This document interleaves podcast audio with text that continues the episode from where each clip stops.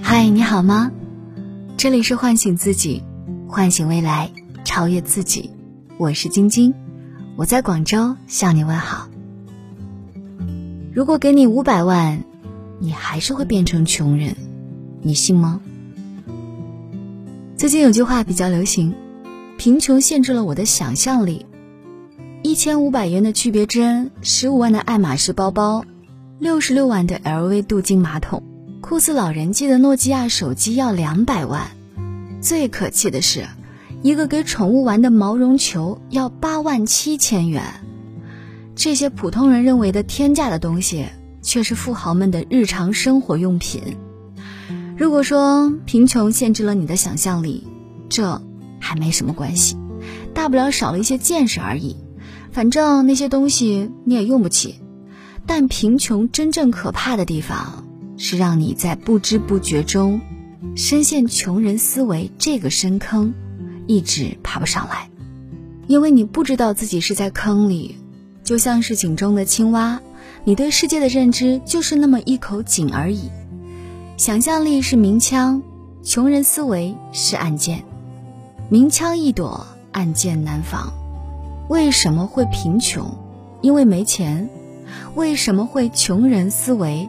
因为没钱的时间太久了，那是不是有钱了就可以摆脱穷人思维呢？很多人喜欢这样说：如果我有钱，我会比刘强东做得好；如果我有钱，肯定比王思聪厉害。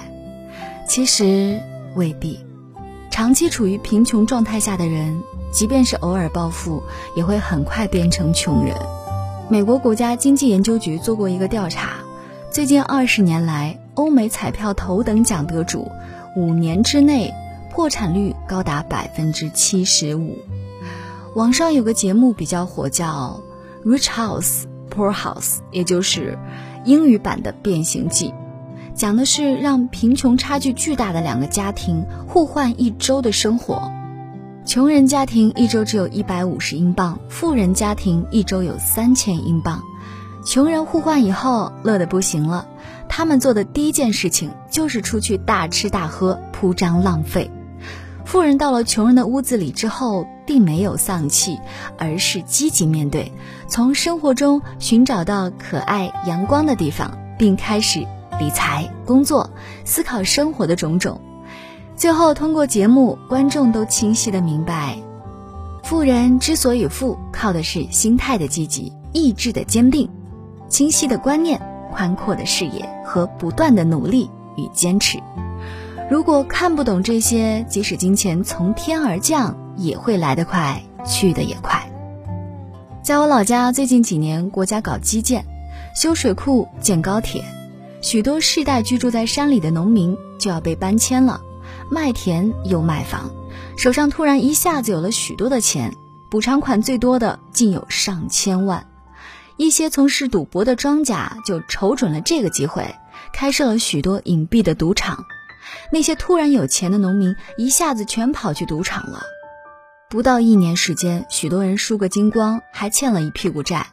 我有个小学同学，他家的拆迁款有几百万，于是立马在城里买了套大房子，全家搬了进去。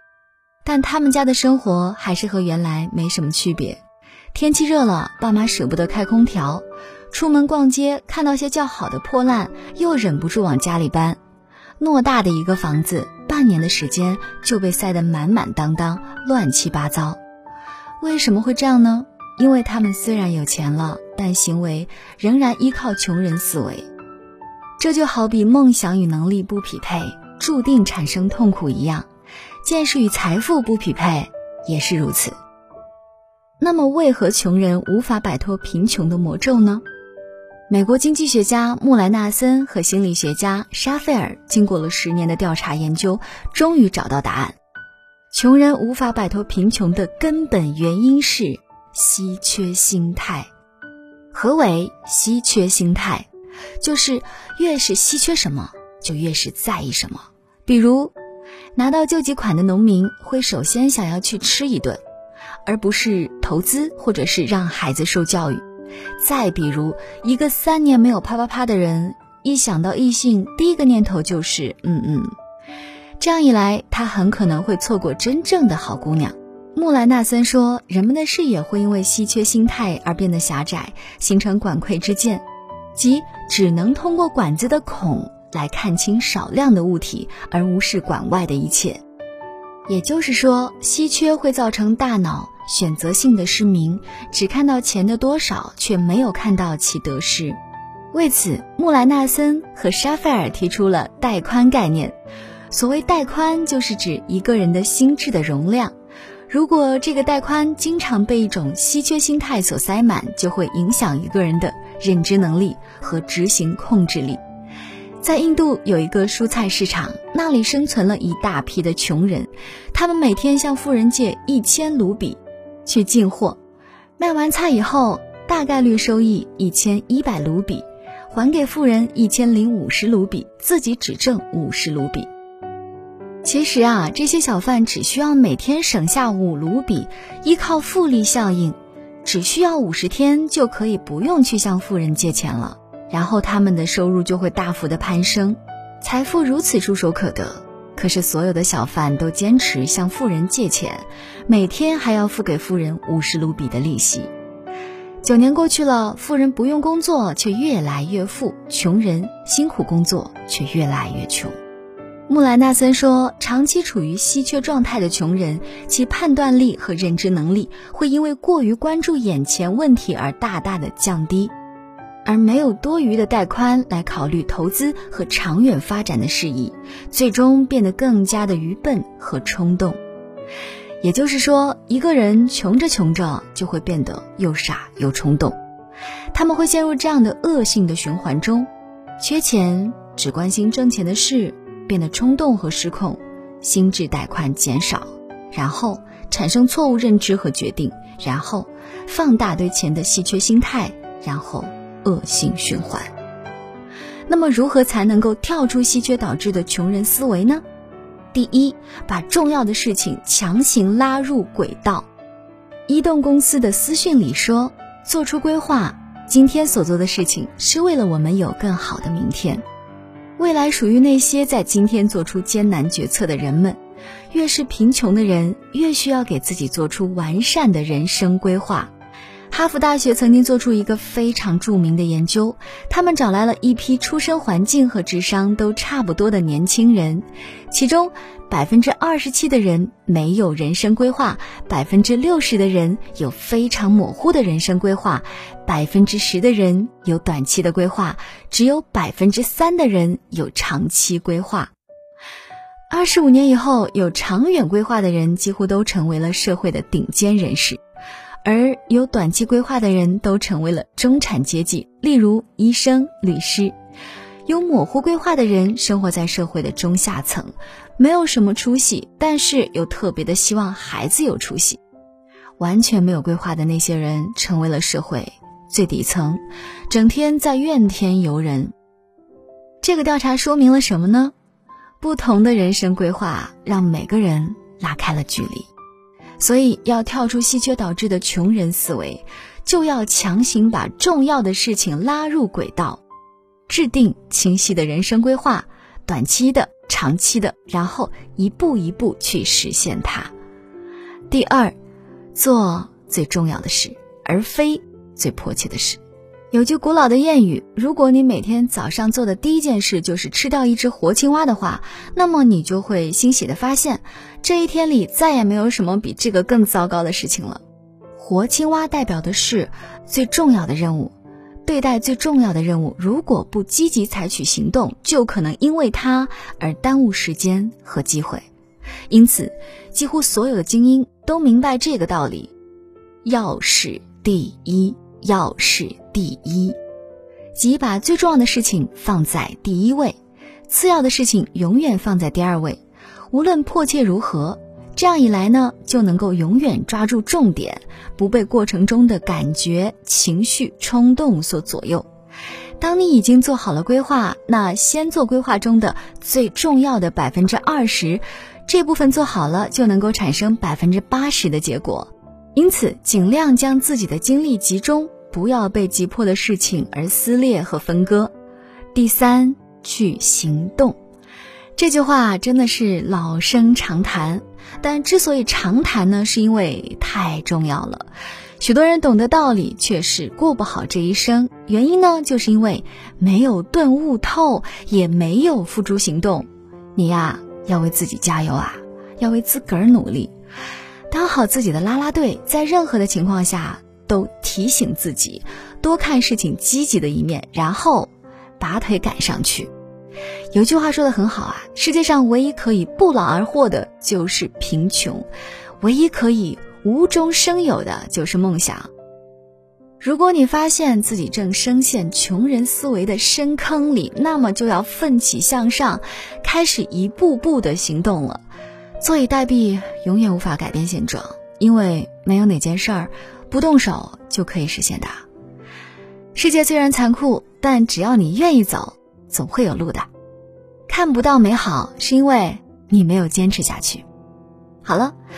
我觉得这期节目真的是从 非常多的角度，从一个非常非常有意思的角度，帮我们剖析了为什么要有规划，为什么要去行动这个概念。这期节目是对我是很有帮助的，我觉得它对你也一定会有帮助。加油！我是晶晶，我的微信是 DJ 九八九八五二零幺三幺四。好了，下期不听不散哦。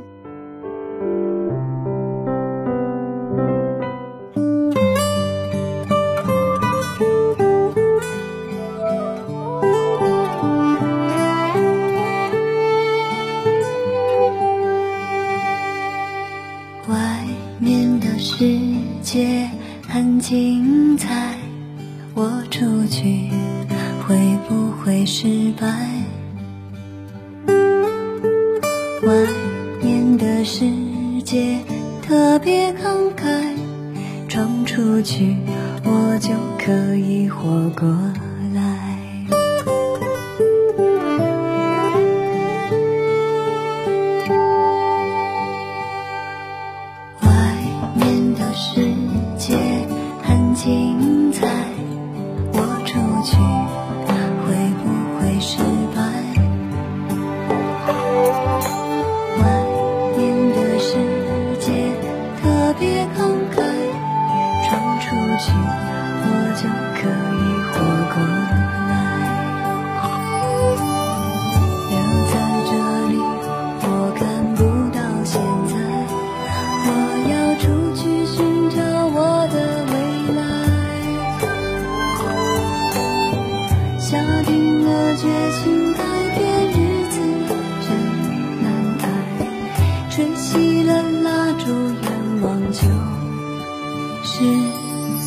离开，外面的世界很精彩，我出去会变得可爱。外面的机会来得很快，我一定找到自己的存在。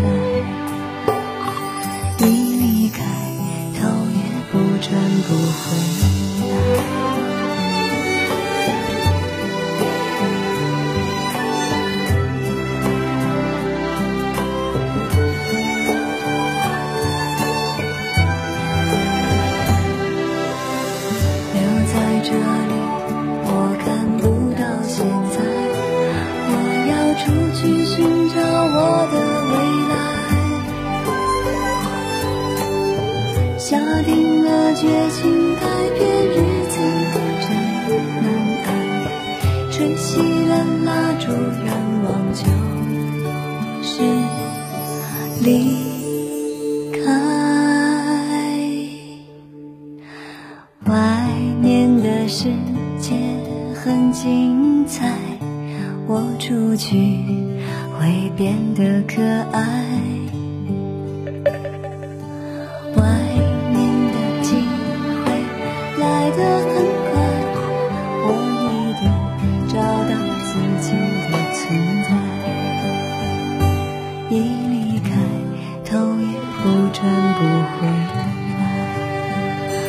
我离开，永远都不再回忆。